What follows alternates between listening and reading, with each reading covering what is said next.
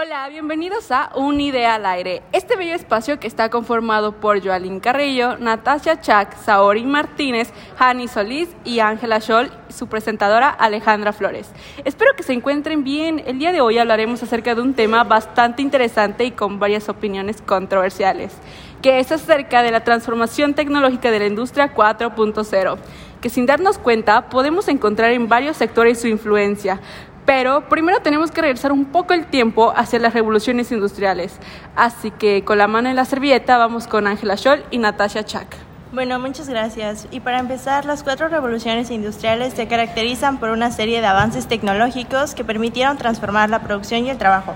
La primera revolución industrial fue en los años de 1760 hasta 1840 y se caracterizó por el uso de máquinas movidas por vapor para la producción de bienes. Esto permitió la producción en masa de textiles, hierro y otros productos, además de una mayor eficiencia en la producción.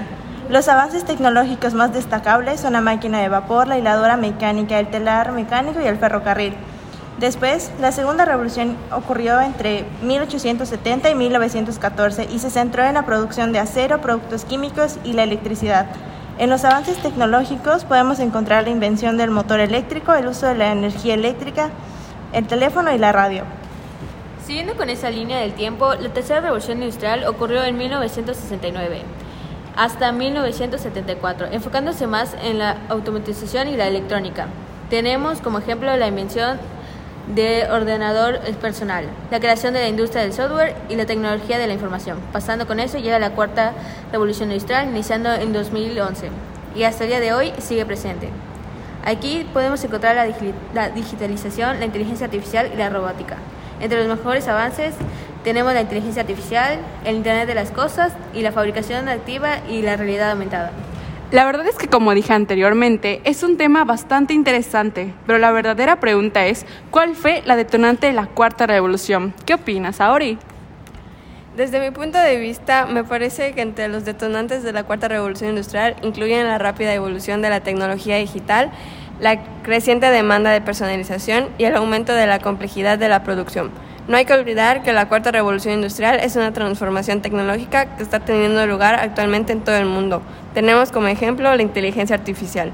La inteligencia artificial se refiere a la capacidad de las máquinas para realizar tareas que en el pasado solo podían ser realizadas por humanos.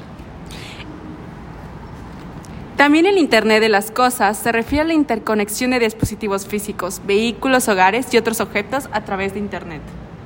Así es. Igualmente la robótica, ya que se refiere al uso de máquinas programables. La robótica tiene aplicaciones en una amplia variedad de sectores, desde, desde la fabricación y la logística. Ay, ya me perdí, perdón. Pero se recorta. No, no, no. Este, la robótica tiene aplicaciones en una amplia variedad de sectores, desde la desde la, y la logística hasta la atención médica y la exploración espacial. Estas tecnologías emergentes están transformando la forma en que vivimos, trabajamos y nos relacionamos.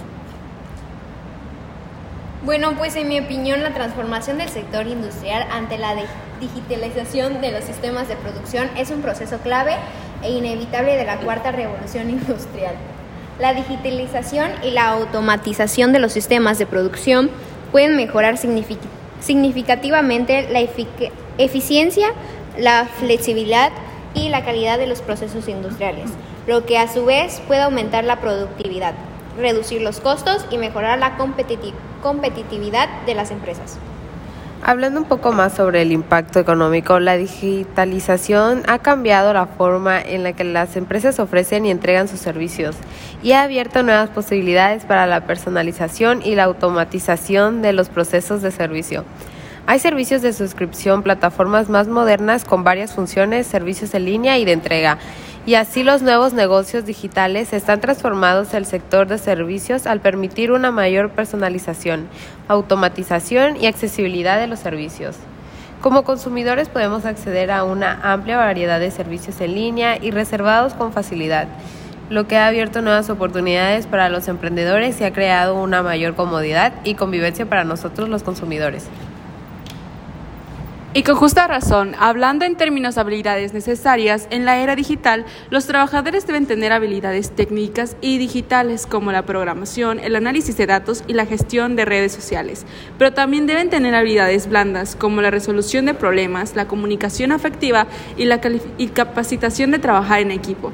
Además, la era digital ha creado retos para el empleo, como la necesidad de una formación y capacitación constante para mantenerse al día con las habilidades digitales en evolución y la creciente competencia global en el mercado laboral.